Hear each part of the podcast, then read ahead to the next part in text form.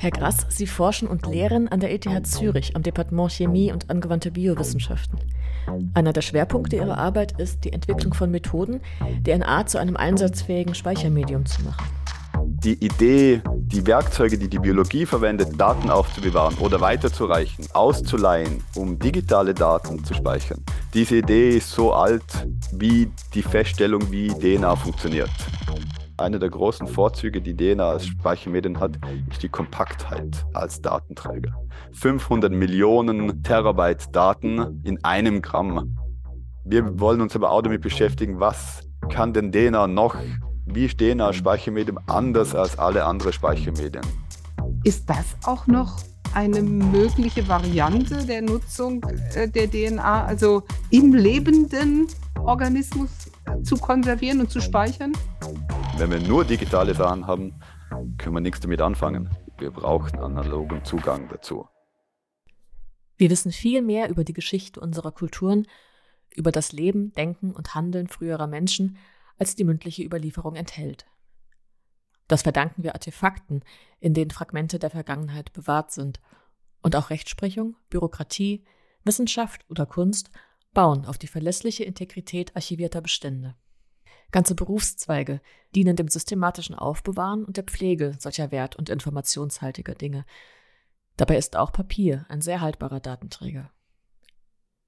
Die Digitalität aber kennt bisher keine Medien der Langzeitspeicherung. Dinge, die nur im Digitalen vorliegen, seien es Dokumente, E-Mails oder Kunstwerke, sind, wenn sie nicht regelmäßig von Speichermedium zu Speichermedium umgezogen werden, früher oder später einfach aus der Welt verschwunden. Offensichtlich ist das ein Problem für die Informationsgesellschaft, in der immer mehr Prozesse rein digital ablaufen. Es fehlt Archivierung. Und so werden verschiedene Ansätze verfolgt, dieses Problem mit neuen Speichermedien zu lösen, die der Steinplatte oder dem Pergament in Sachen Langlebigkeit um nichts nachstehen. Einer dieser Ansätze dreht sich um eine Substanz, die die meisten von uns wohl eher mit dem Biologieunterricht oder Krimis verbinden als mit der Informatik, der Desoxyribonukleinsäure, Gut, dass im Alltag das kurze DNS oder die englische Abkürzung DNA ausreicht. Wir alle wissen, dass sie in der Forensik oder bei medizinischer Diagnostik eine wichtige Rolle spielt und kennen ihre Bedeutung für Fortpflanzungsprozesse in der Natur. In archäologischen Funden ist DNA über viele Jahrtausende stabil. Expertinnen können sie auch sehr lange nach dem Tod eines Lebewesens noch aus fossilen Überresten extrahieren und analysieren. Kurzum, wir kennen DNA als stabile Trägerin von Erbinformation. In der Sprache der Informatik, die in der digitalen Gesellschaft ein Stück weit zur Alltagssprache geworden ist, würden wir vielleicht auch sagen, DNA enthält Daten, wie ein Speichermedium, die wir auslesen und interpretieren können. Können wir diese Daten dann nicht nur aus DNA auslesen, sondern auch in DNA schreiben? Wie geht das technisch und was müssten wir tun, damit unsere in DNA festgehaltenen Informationen auch lange Zeit nutzbar und verstehbar bleiben. Darüber wollen wir heute im Digitalgespräch reden. Wir, das bin zum einen ich, Marlene Görger. Ich bin Physikerin und Technikphilosophin und arbeite am Zentrum Verantwortungsbewusste Digitalisierung. Und mein Name ist Petra Gehring. Ich bin Professorin für Philosophie an der TU Darmstadt. Bei uns im Digitalgespräch ist heute Professor Dr. Robert Grass aus Zürich. Willkommen, Herr Grass. Schön, dass Sie heute im CVD-Podcast dabei sind. Ja, grüß Gott. Besten Dank für die Einladung. Herr Grass, Sie forschen und lehren an der ETH Zürich am Departement Chemie und angewandte Biowissenschaften. Einer der Schwerpunkte Ihrer Arbeit ist die Entwicklung von Methoden, DNA zu einem einsatzfähigen Speichermedium zu machen. Gemeinsam mit Ihrem Kollegen Wendelin Stark haben Sie ein Verfahren entwickelt, DNA dauerhaft in Glaskügelchen aufzubewahren. Dafür erhielten Sie beide 2021 den Europäischen Erfinderpreis. Sie müssen uns heute ganz genau erklären, wie das funktioniert und warum der Schritt mit dem Glas so wichtig war. Aber zunächst würde ich gern ganz von vorn anfangen. Warum ist es so schwierig, digitale Daten lange aufzubewahren? Ja, schwierige Frage am Anfang. Ähm, die Werkzeuge, die wir haben, um Daten zu speichern, sind nie gemacht oder angedacht worden für Langzeitspeicherung. Sie haben am Anfang schon das Beispiel mit dem Papier gebracht, das so lange haltbar ist es ist auch dort wahrscheinlich so, dass das eher zufällig ist, dass die Haltbarkeit so lange ist und dass wir sozusagen Glück haben, so Informationen zu haben aus unserer Vergangenheit. Und in digitalen Daten ist der Bedarf in der Vergangenheit gar nicht so groß gewesen. Es ist mehr darum gegangen, wie kann ich mein Word-Dokument, das ich heute schreibe, nächste Woche oder in einem Jahr wieder aufrufen.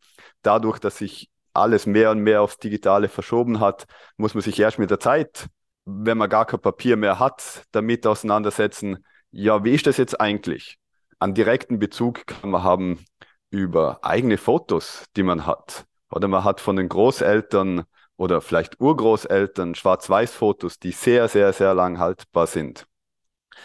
Aber nehmen wir das eigene, was weiß ich, Hochzeitsfoto, das irgendwo vielleicht nur digital vorliegt.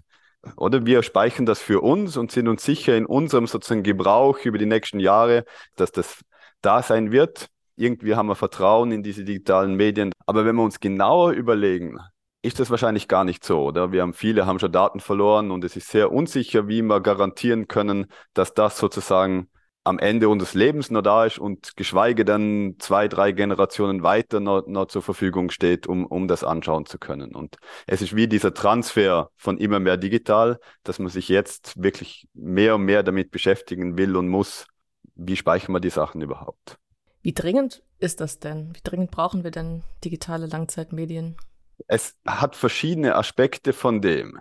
Es hat also sozusagen einen echten Bedarf, an technischen, wirtschaftlichen Bedarf, den es gibt. Oder wir alle Firmen gehen mehr und mehr digital. Es gibt Rezepte, Kundenkarteien, die wichtig sind und die im Wert vom Unternehmen drinnen sind. Es gibt für pharmazeutische Produzenten zum Beispiel die Verpflichtung, Daten lang aufzubewahren. Und dort gibt es sozusagen das, den ersten Bedarf. Diese Geschichte vom Coca-Cola-Rezept zum Beispiel ist eigentlich ganz schön, oder? Die ist auf Papier irgendwo aufgeschrieben und in einem Safe.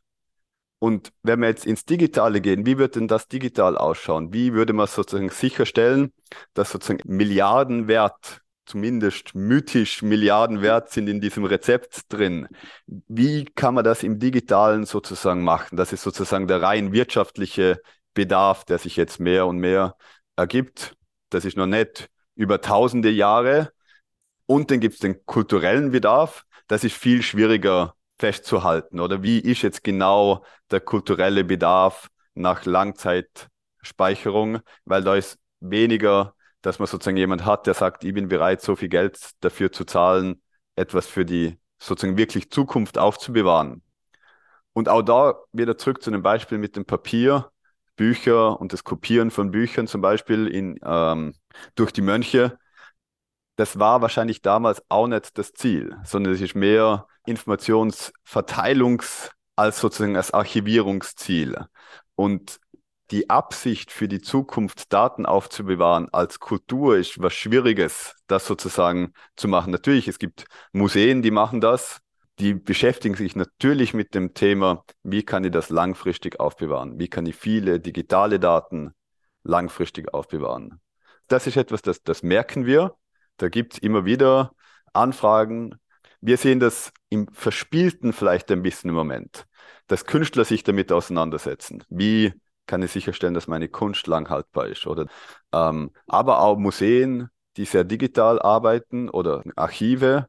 Als Beispiel jetzt aus meinem sozusagen näheren geografischen Umfeld das Montreux Jazz Festival, das all ihre Aufnahmen sozusagen digital speichert und die haben da Bandlaufwerke und speichern das und übertragen das oder versuchen sicherzustellen, dass das sozusagen wirklich für die Zukunft aufbewahrbar ist.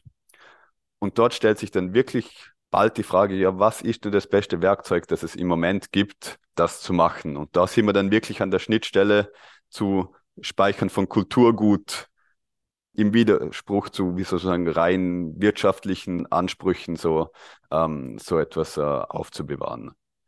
Dann hat diese Problemstellung irgendwann den Sprung gemacht in die, in die Biochemie, in die Biologie hinein. Das ist ja schon äh, ein, ein großer Sprung.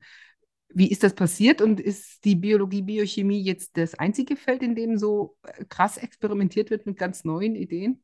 Ja, ja, beides und alles von dem.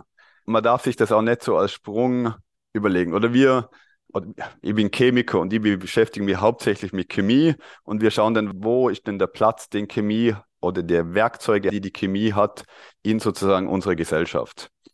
Und die Idee, Biologie oder die Werkzeuge, die die Biologie verwendet, Daten aufzubewahren oder weiterzureichen oder über die Genetik und so weiter, diese zu verwenden oder auszuleihen, um digitale Daten zu speichern. Diese Idee ist so alt wie die Feststellung, wie DNA funktioniert. Also sobald man sozusagen herausgefunden hat, wie denn DNA funktioniert im biologischen, kamen sehr bald die Ideen dazu oder das Interesse oder die Analogie, die sich daraus ergibt. Die Analogie ist auch ganz spannend eigentlich, weil das digitale Werkzeug, die Idee, dass es sinnvoll ist, Daten zu speichern, also Abfolge von einer langen Zeichenkette von sozusagen zwei Zeichen, 0 und 1 in dem Fall. Diese Idee ist irgendwie um die Jahrhundertwende sozusagen wirklich aufgekommen und dann hat es Theorie dazu gegeben. Und erst später in sozusagen dieser Abfolge hat man gelernt, wie die Biologie das macht und festgestellt, dass die Biologie das eigentlich genau gleich macht. Wie Daten in der DNA gespeichert ist, genau gleich. Eine Abfolge von Zeichen, eine ganz, ganz lange Abfolge von Zeichen, in denen die Daten gespeichert sind. Und der einzige Unterschied ist, dass wir halt vier verschiedene Zeichen haben. Wir haben in der DNA diese vier Basenbausteine, A, C, T und G.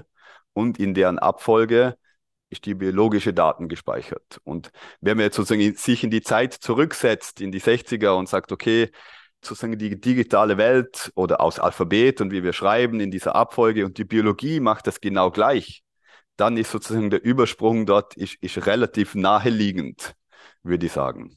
Wenn ich kurz fragen darf, trotzdem, erstmal stellt man sich vor, die DNA, also das Erbgut das reproduziert sich selber ja. und äh, ist auch wahnsinnig klein und äh, eben wahnsinnig lebendig und sowas wie ein Schreiben in die DNA hinein, da fragt man sich ja, was ist der Schreibkopf? Ja, auf jeden Fall, auf jeden Fall. Und das ist weiterhin die größte Schwierigkeit, die wir haben. Was ist der Schreibkopf? Weil die Idee, dass man DNA verändern will, ist auch schon sehr alt, oder? Auch mit allen medizinischen Aspekten, die das haben könnte, wenn wir die Möglichkeit hätten, biologische DNA zu verändern, wäre das auch sehr, sehr wertvoll.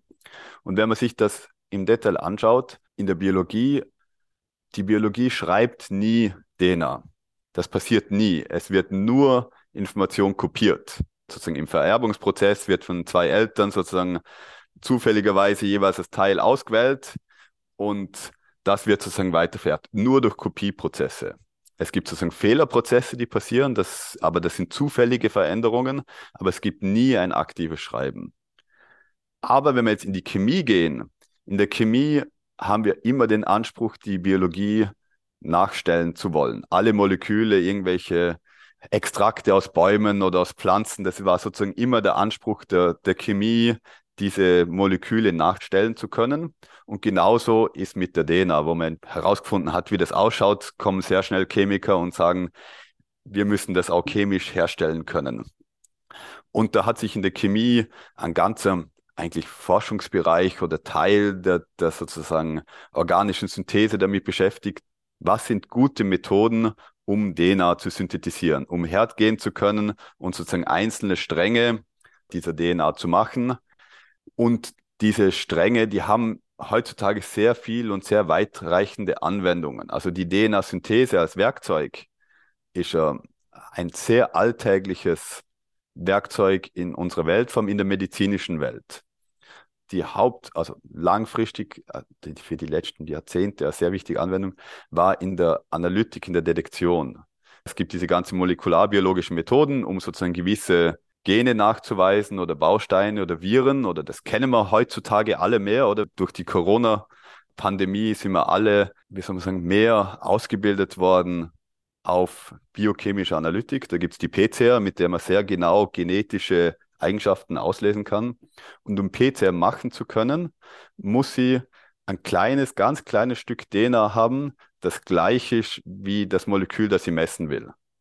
Und dazu muss sie das synthetisieren können. Und das war jetzt ein großer Treiber dazu, Synthese machen zu können. Also wirklich chemische Synthese von beliebigen DNA-Molekülen, dass ich sagen kann, ich kann jede Abfolge chemisch herstellen.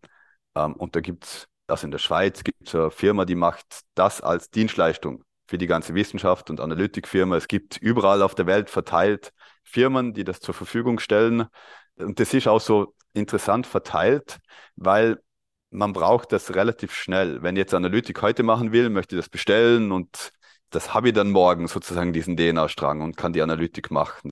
Und das hat einen digitalen Aspekt irgendwie in der Biologie.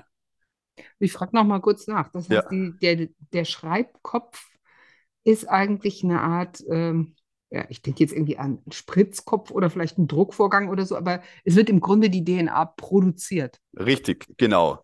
Die Idee mit dem Druckkopf ist sogar zum Teil richtig. Also man kann sich das ganz chemisch vorstellen. Wir hatten wie so, so ein Gefäß, in dem Flüssigkeit drin ist und da werden sozusagen verschiedene Chemikalien nach und nach dazugegeben.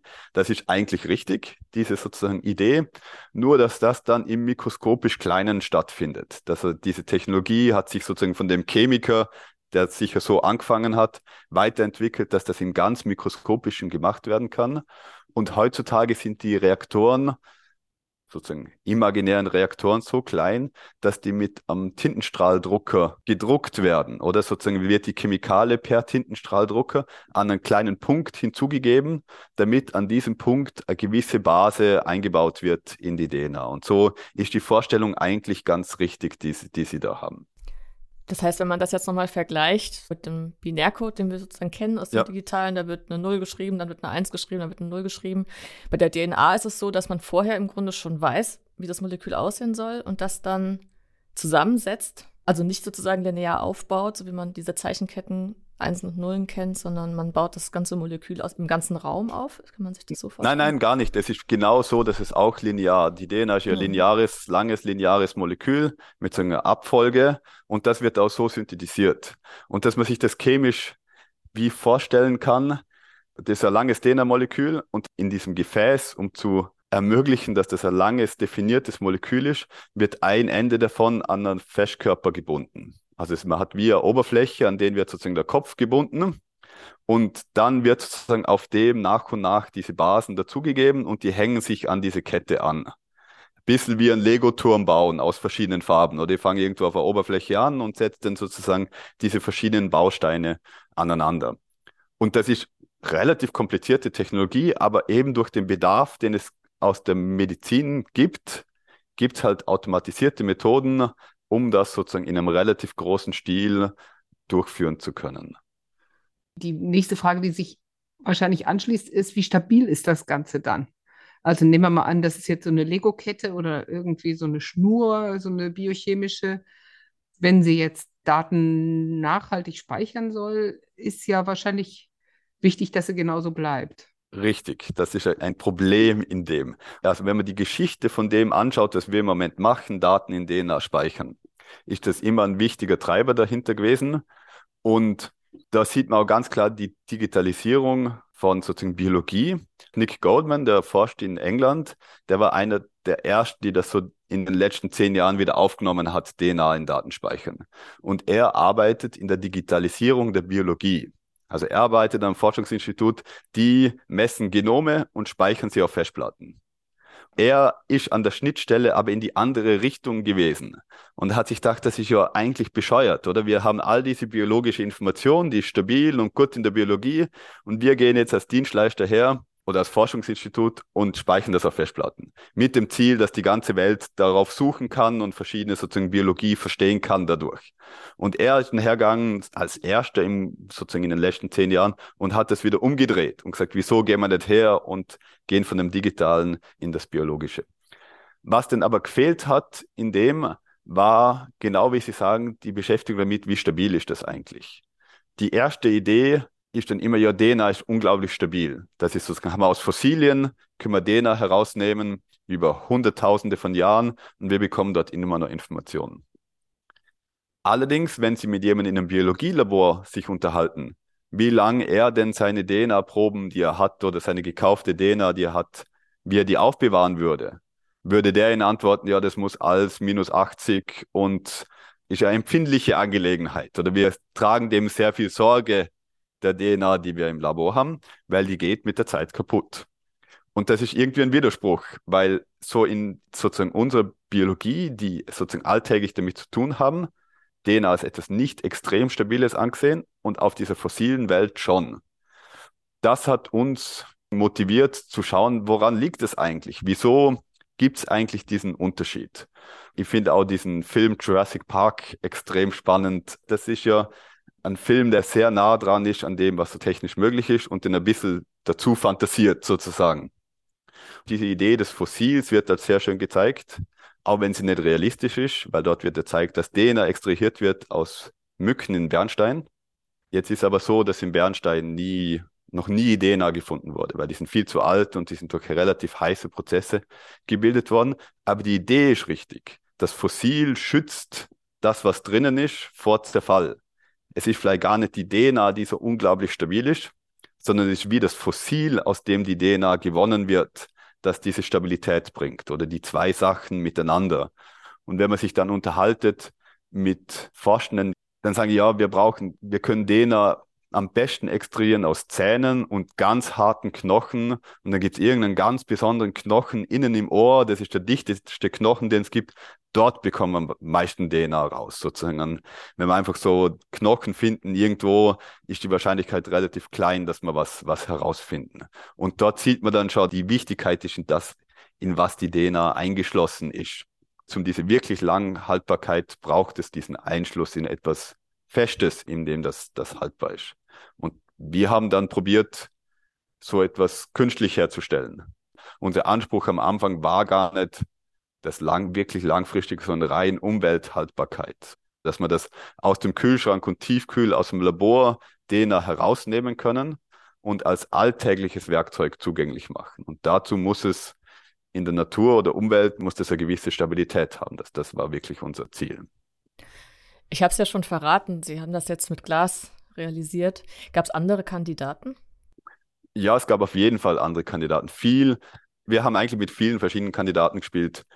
Eins war wie so künstlicher Bernstein. Das ist eigentlich was Interessantes. Immer vorher gesagt, Chemiker versuchen immer die Biologie nachzustellen. Aber Bernstein können wir eigentlich nicht synthetisieren. Das lässt sich nur durch einen ganz langsamen Prozess. Es gibt keinen schnellen Weg, sozusagen Bernstein herzustellen. Und dann habe ich auch vorher gesagt, dass man hat noch nie DNA in Bernstein gefunden. Wir haben sehr viel mit Knochen gearbeitet, also mit Calciumphosphate. Calciumphosphate sind sozusagen der inorganische Anteil vom, vom Knochen. Da arbeiten wir aber weiterhin damit, also sozusagen Alternative zu dem Glas für gewisse Anwendungen. Und dann Glas.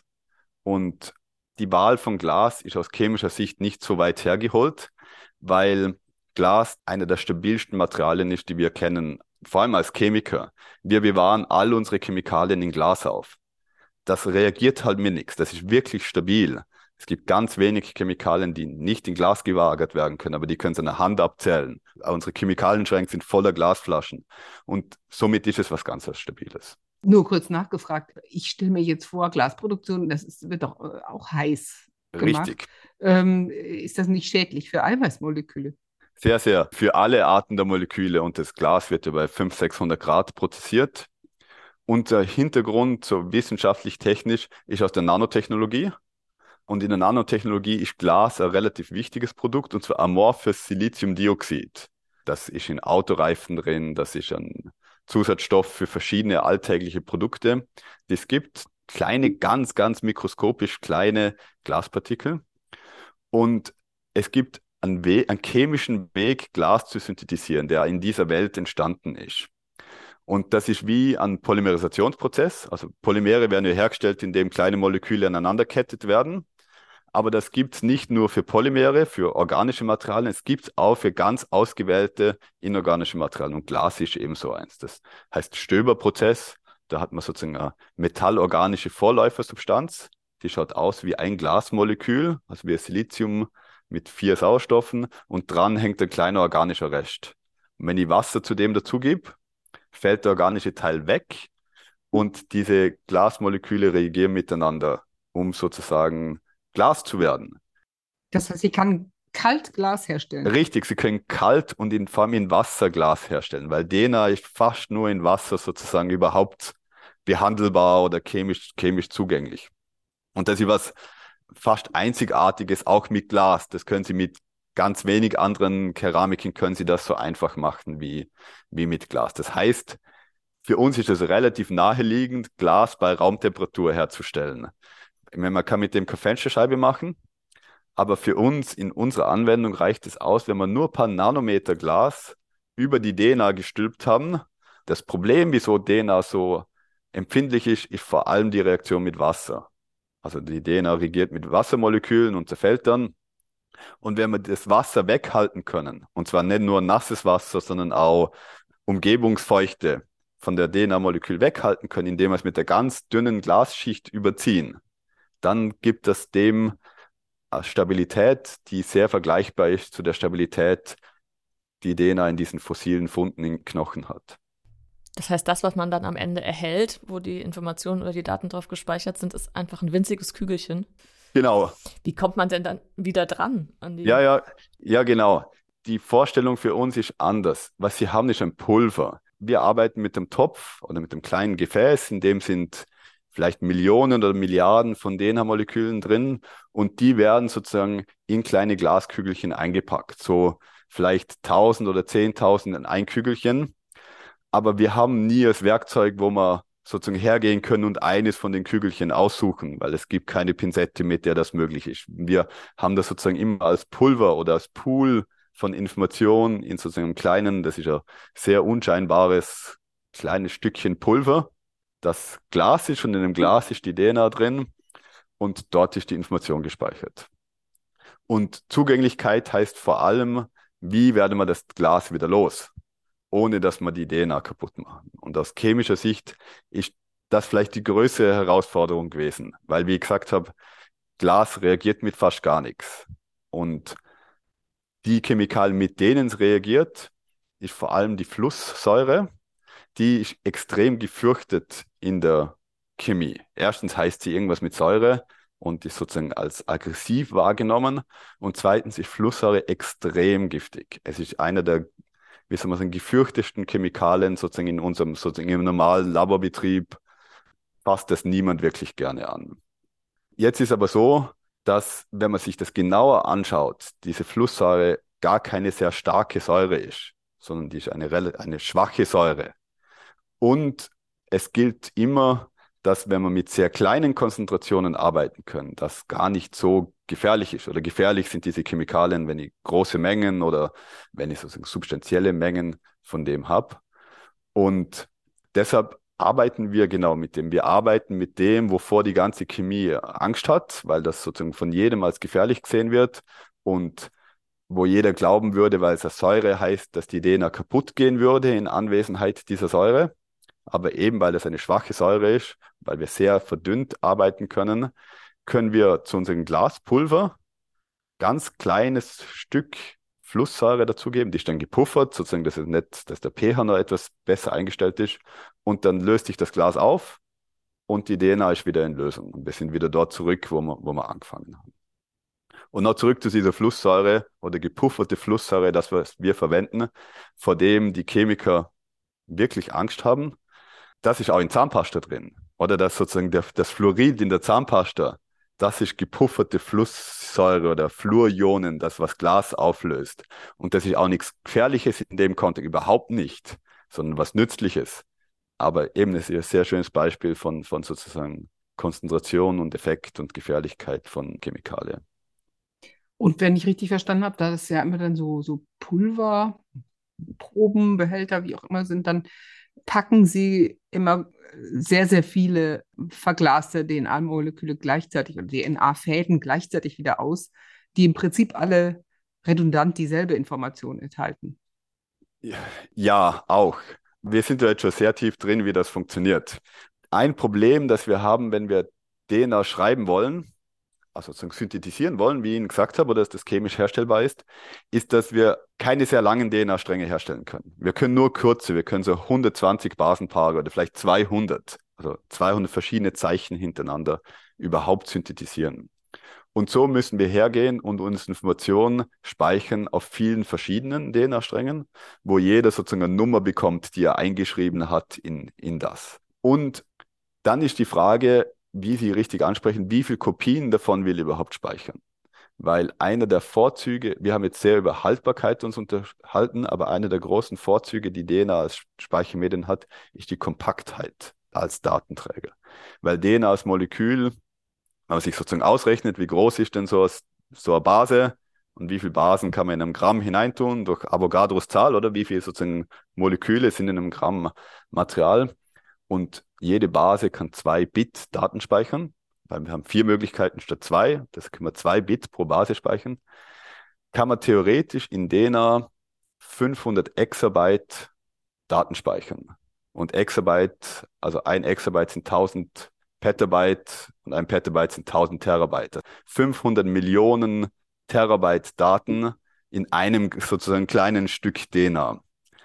Und das war jetzt sozusagen in der Welt der Datenspeicherung ein wichtiger Anspruch, oder? Wir können Daten sehr dicht speichern. Ich brauche kein Riesengebäude oder Keller, in dem ich sozusagen meine Bänder aufbewahre, sondern ich sozusagen die Vision da, dass ich irgendwas ganz Kleines habe und in dem kann ich die Daten, ich kann mit mir rumtragen oder wie auch immer.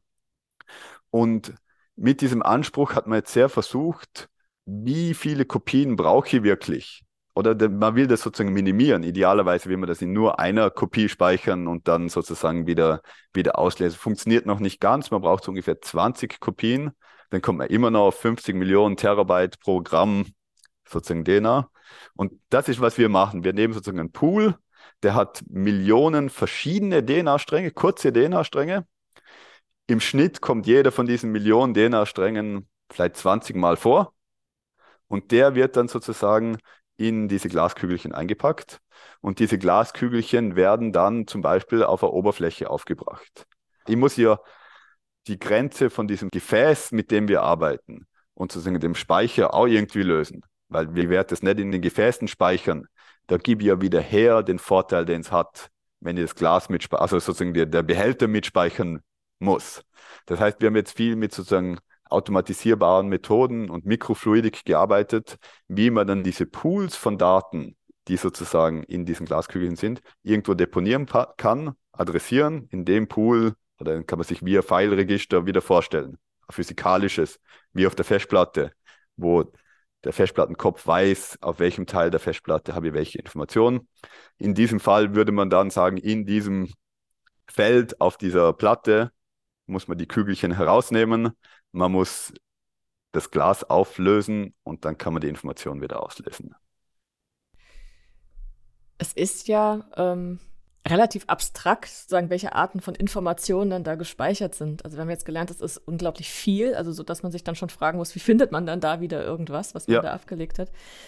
Gibt es denn Beispiele dafür, was schon mal gespeichert wurde, was auch eine Bedeutung hat, sag ich mal, für so ein menschliches Gehirn?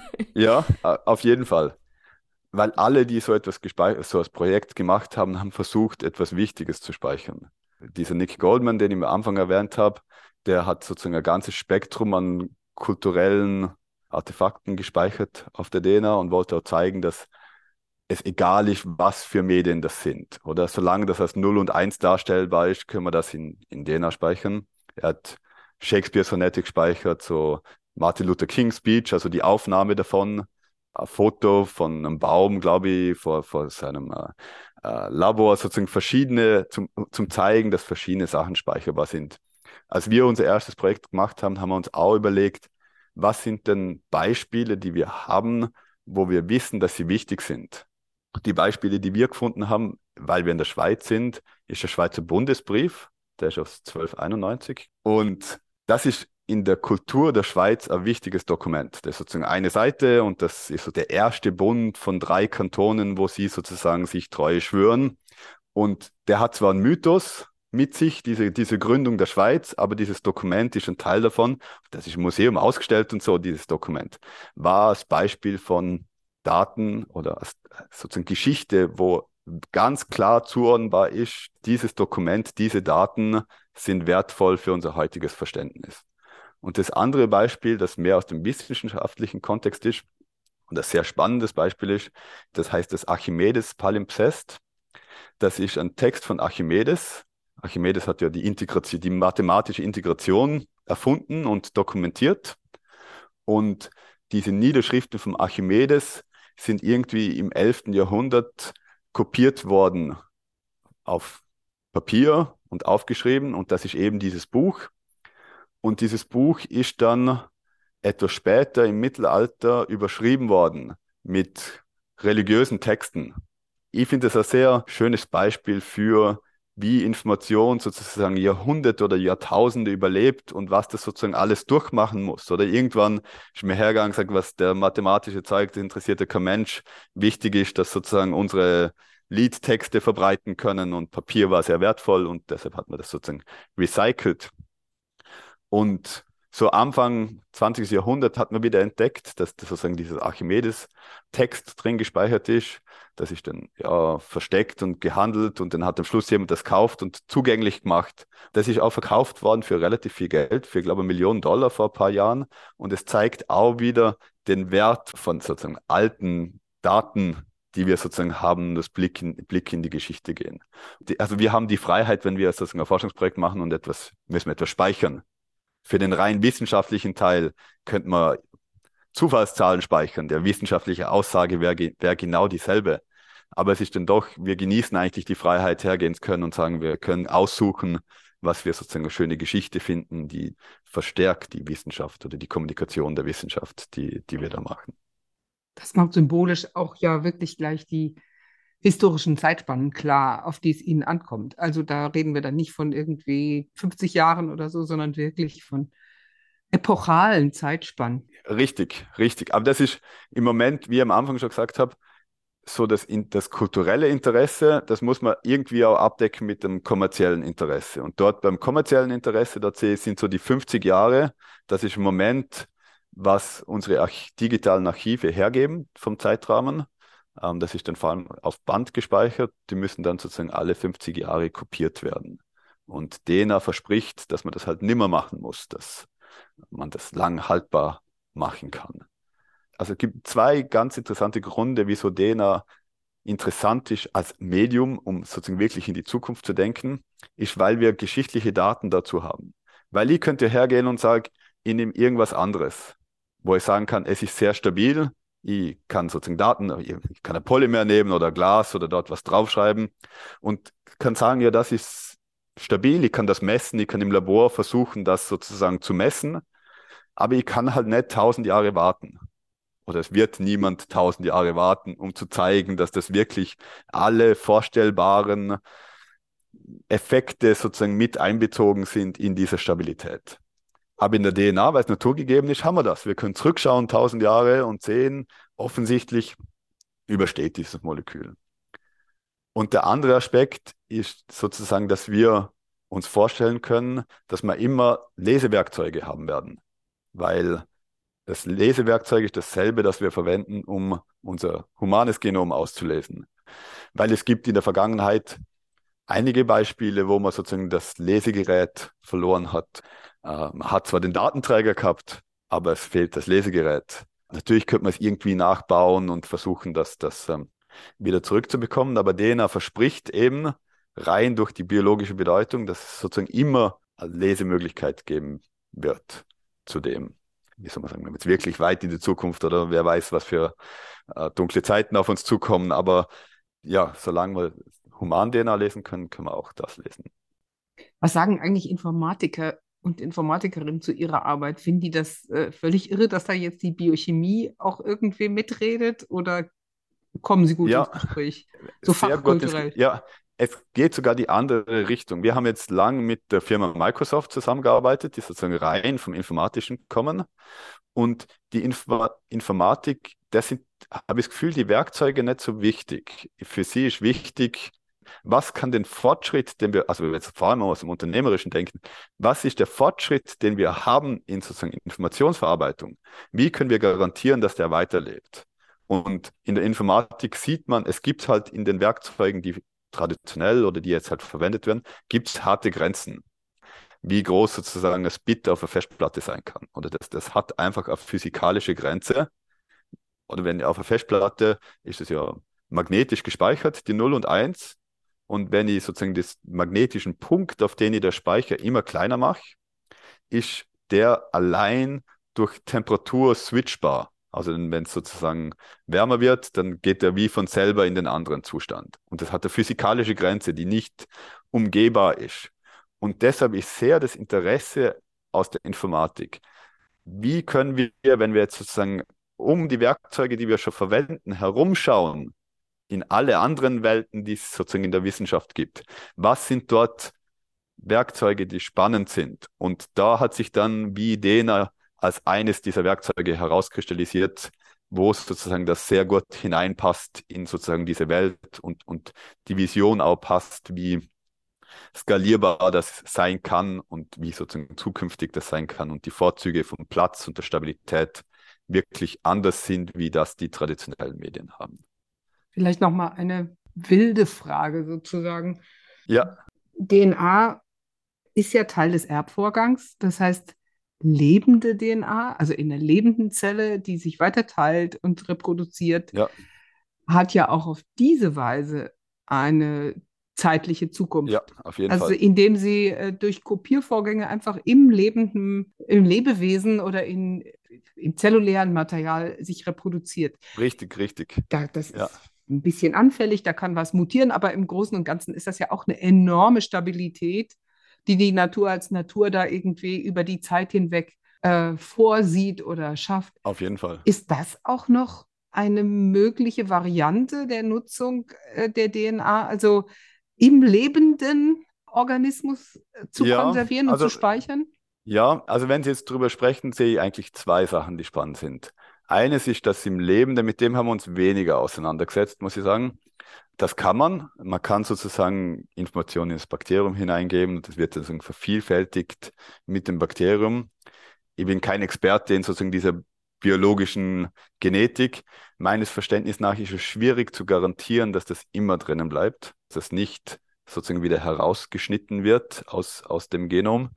Ähm, aber man kann sich sicher vorstellen, dass man das sozusagen hineintut in das Genom und das sozusagen stabil ist und weiter vererbt wird.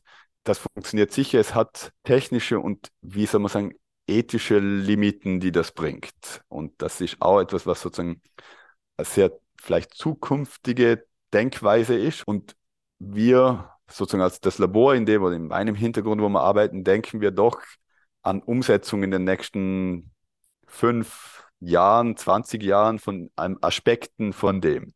Und das ist für mich sehr schwer vorstellbar, wenn wir das in Biologie hineingeben, weil dann haben wir ein genetisch verändertes Lebewesen, das wir sozusagen nur in sehr geschützten Labors überhaupt handhaben können und dann ist sozusagen die Praktikalität davon sehr, sehr klein. Aber von der Idee haben Sie vollkommen recht. Und für uns gibt es die andere Seite davon, wenn man das abstrakter anschaut und sich loslöst von der Biologie, sondern auf Produkte geht. Weil was uns interessiert, als sozusagen im Moment als Forschungsgebiet, ist, können wir in Produkte Informationen hineingeben. Sozusagen von der zukünftigen Idee, dass ich das Gerät habe und im Gerät drin ist vielleicht die Bedienungsanleitung gespeichert von dem Gerät. Weil wir haben wahrscheinlich alle irgendwann das Gerät in der Hand gehabt und die Bedienungsanleitung hat es nicht mehr gegeben und die Firma online haben auch die Bedienungsanleitung nicht gefunden und es würde Sinn geben, das in sozusagen dem Produkt drinnen zu haben. Und in dem Fall könnte man sich jetzt drüber nachdenken, okay, wenn ich Produkte habe oder Wiederverwertung, dass sie das sozusagen weitergibt. Natürlich, bei Produkten gibt es nicht wirklich das ideale Recycling. Ein Produkt wird wieder dasselbe Produkt. Eigentlich gibt es das im Moment nicht, aber das wäre jetzt ganz nah an Ihrer Vorstellung, aber rein in der nicht biologischen, technischen Produktwelt gedacht. Und das ist etwas, was uns sehr, sehr fasziniert, weil es gibt diese, es gibt diesen Aspekt in unserem Forschungsfeld von sozusagen Archivspeichern. Und wir wollen uns aber auch damit beschäftigen, was kann denn DNA noch, wie ist DNA Speichermedium anders als alle anderen Speichermedien? Und eines ist eben davon die Verteilbarkeit, weil sonst haben sie das Speichermedium in einer Chipkarte oder so und können das nicht in, eine, in einen Kunststoff hineingeben. Aber DNA ist sozusagen das Pulver oder sozusagen Flüssigkeit, die können Sie vermischen mit etwas anderem und somit dem anderen Produkt Information geben sich dann überlegen, wie könnten sie die Information vererben oder was, wie können sie das weitergeben. Und da gibt es ja diese Ideen, die eigentlich gut in das hineinpassen, in sozusagen dieses ideale Recycling durch 3D-Druck. Oder wenn ich sozusagen mal vorstelle, meine Produkte, die ich brauche, sind 3D gedruckt und ich habe Anleitungen von denen. Dann gibt es auch, es gibt sozusagen diese Maker-Szene, die sich auch sehr mit Recycling auseinandersetzen. Oder wenn ich das Produkt nicht mehr brauche, tue ich das in einen Shredder hinein, der zerhackelt mir sozusagen das Polymer und dann kann ich mir wieder was Neues draus drucken. Und dort ist sozusagen die Verbindung von digitalen Daten und Produkten, digitalen Daten sozusagen die Baupläne von dem, was sie machen will und sozusagen den, den physikalischen Objekten nah beieinander. Und das ist etwas, wo jetzt DNA sozusagen Werkzeug ganz, ganz spannend ist. Aber dass ich das jetzt nochmal verstehe, das heißt, die Vision ist oder die, das, das Ziel ist, dass man aus dieser Situation rauskommt, dass DNA eigentlich nur im Labor dann wieder auch ausgelesen werden kann, sondern es soll schon so eine Art, ich nenne es jetzt mal Heimanwendbarkeit geben. Also in der Vision auf jeden Fall. Da muss man auch wieder unterscheiden. Im Archiv glaube ich das nicht. Also im Archiv, also sozusagen als Datenträger, als sozusagen Computer, digitaler Datenträger, sind die Vorzüge, die unsere sozusagen SSD-Karten haben oder Festplatten oder was auch immer, sind einfach zu groß, dass sich DNA da durchsetzen wird weil da geht es vor allem darum, wie kann ich sehr schnell auf die Daten zugreifen, wie ist die Robustheit über ein Jahr und wie groß ist sozusagen der, der Platz, den ich brauche, um sozusagen einen Datenträger zu machen. Wenn ich ins Archiv gehe, da habe ich ganz andere Anforderungen. Dort ist wichtig, dass es sehr lang haltbar ist. Das ist egal, wenn mein Schreib- und Lesegerät relativ groß sind und kompliziert. Und deshalb glaube ich, dass DNA sehr auf dieser Archivseite bleiben wird und es sozusagen mehr Segregierung geben wird, welches Speichermedium für welche Anwendung sozusagen ähm, vorhanden ist. Und bei dem anderen auf jeden Fall Information als Datenträger in der Produktwelt, dort sehen wir das sehr das Interesse daran, das sozusagen zugänglicher machen zu können. Ähm, und ein, ein Beispiel, an dem wir dran sind, aber es ist rudimentär und da, da muss man sozusagen die Grenze, wir machen halt Wissenschaft, kann super kompliziert und aufwendig sein, wir müssen zeigen, dass es geht. Und auf der anderen Seite muss das Kommerzielle muss ja praktisch und kostengünstig und kosteneffizient sein. Und in dieser Welt dieser Kosteneffizienz oder sozusagen Wertbringung gibt es die Idee, dass man den als Barcode verwendet für Produkte. Also sozusagen, dass man ganz wenig Information nimmt, vielleicht, oder wie ein Strichcode, was Sie auf der Verpackung drauf haben. Aber das Problem von Strichcoden auf der Verpackung ist, dass nur die Verpackung damit identifizierbar ist. Sie wissen nicht, was drinnen ist. Oder wenn man das drinnen austauschen würde, würde der Strichcode trotzdem genau dasselbe sein. Und dort das Interesse, DNAV zu verwenden, um das Produkt per se zu beschreiben.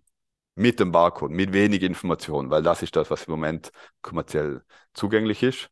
Und wir haben eine Spin-off-Firma, die heißt Helixer, die bietet das an. Dort können Sie hingehen und sagen, ich habe mein Produkt und ich möchte sicher sein, dass in meiner Lieferkette ich immer nachweisen kann, das habe jetzt ich hergestellt. Und, oder dieser Teil davon kommt jetzt aus meiner Fabrik oder ich habe sozusagen die Verantwortung, wenn das kaputt geht, weil da ist sozusagen hineingeschrieben, dass, dass ich der Hersteller von dem bin oder dass dieser Batch oder dieser Herstellungszeitraum. Und der Fokus dort im Moment ist viel auf Textilgütern. Diese Märkte wie zum Beispiel Baumwolle sozusagen zum Endkunden kommt, das sind extrem komplizierte Märkte.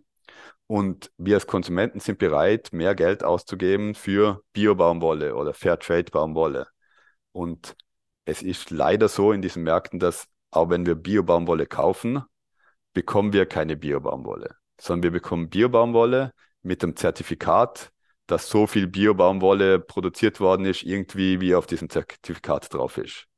Und also ich zumindest fühle, ist das irgendwie nicht richtig. Es ist kommerziell richtig und sozusagen in dieser Lieferkette, aber wir möchten mit der Möglichkeit, dass wir die Baumwolle am Herstellungsort beschreiben können, und ich nachher im fertigen T-Shirt hergehen kann und das T-Shirt fragen kann, von wo kommst du? Und das T-Shirt per DNA antwortet, ich habe diesen und diesen Code und deshalb komme ich von dem Ort, kann ich sozusagen Informationen über die Lieferkette hineinbringen. Aber das ist im Gegensatz zum Speichern von irgendwelchen Shakespeare-Sonetten oder Ton ganz, ganz, ganz wenig Information, aber spielt mit der Möglichkeiten, die DNA bringt, als sozusagen Datenträger in einem ganz anderen Feld wie die klassische Datenspeicherung.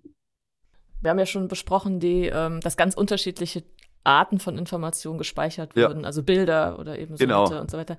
Das heißt ja, es muss irgendwie auch noch klar sein, was für eine Art von Information da gespeichert ist. Also auf der ja, DNA genau. sind Daten gespeichert, aber ich muss ja. ja. im Prinzip wissen, ist es jetzt ein Bild? Also soll hinterher ein Bild rauskommen oder soll ein Text rauskommen? Richtig. Das, das ist ein ganz spannendes Thema, das haben wir noch nicht angesprochen. Und auf dieses Thema kommt man erst, wenn man weiß, dass man Datenträger hat, der sehr lang haltbar ist und wo das Lesegerät sehr lang haltbar ist. Das ist ein Problem, das allen digitalen Daten unterliegt, ist Interpretierbarkeit. Wenn ich Ihnen digitalen Daten gebe, Riesen Nullen und Einsen, sie haben keinen Nutzen davon, oder? Auch wenn ich sagen würde, das ist das Bild.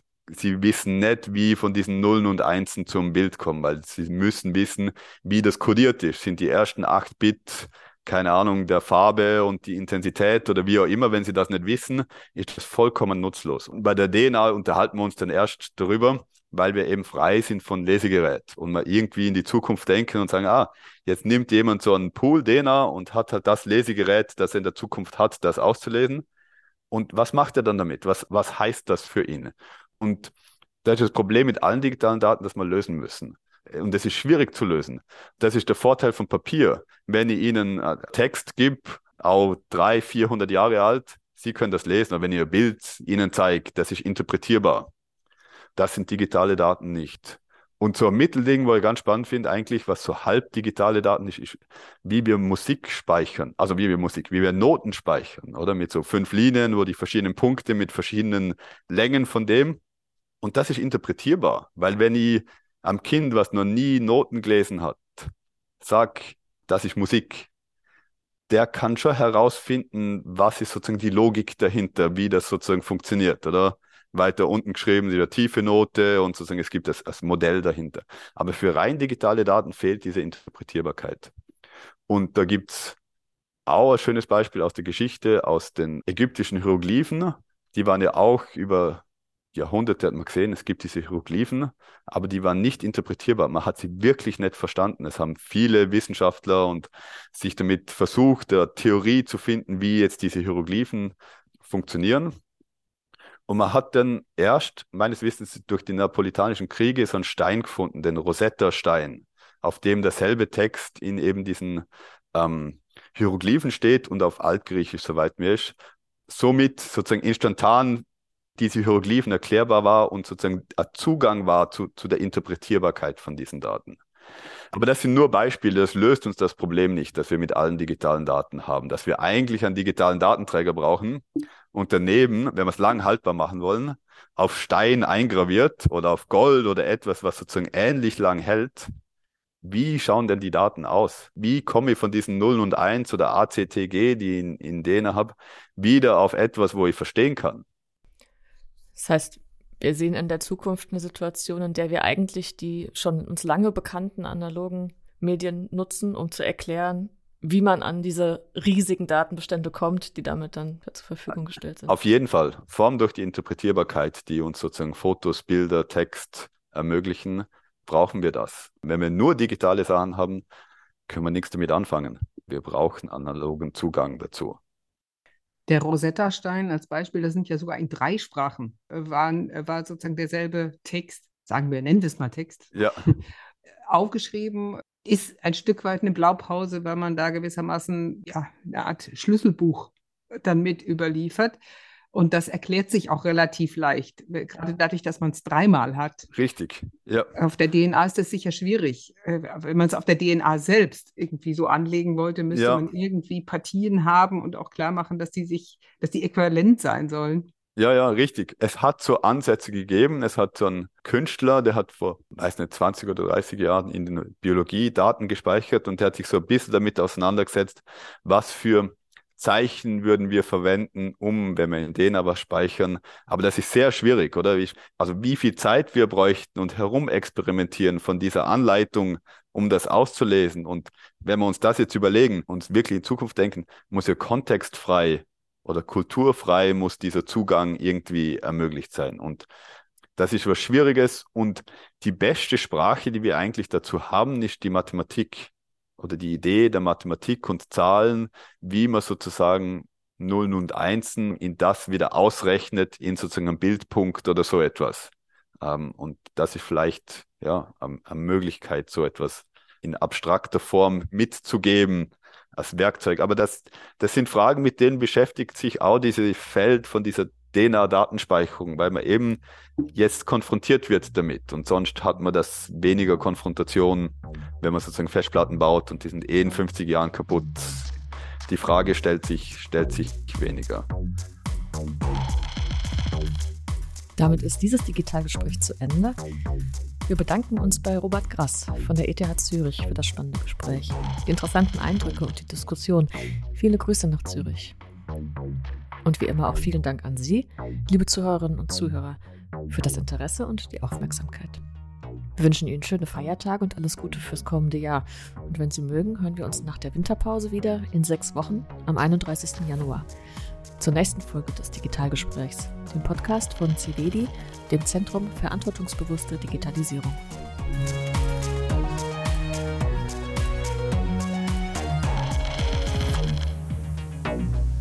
Thank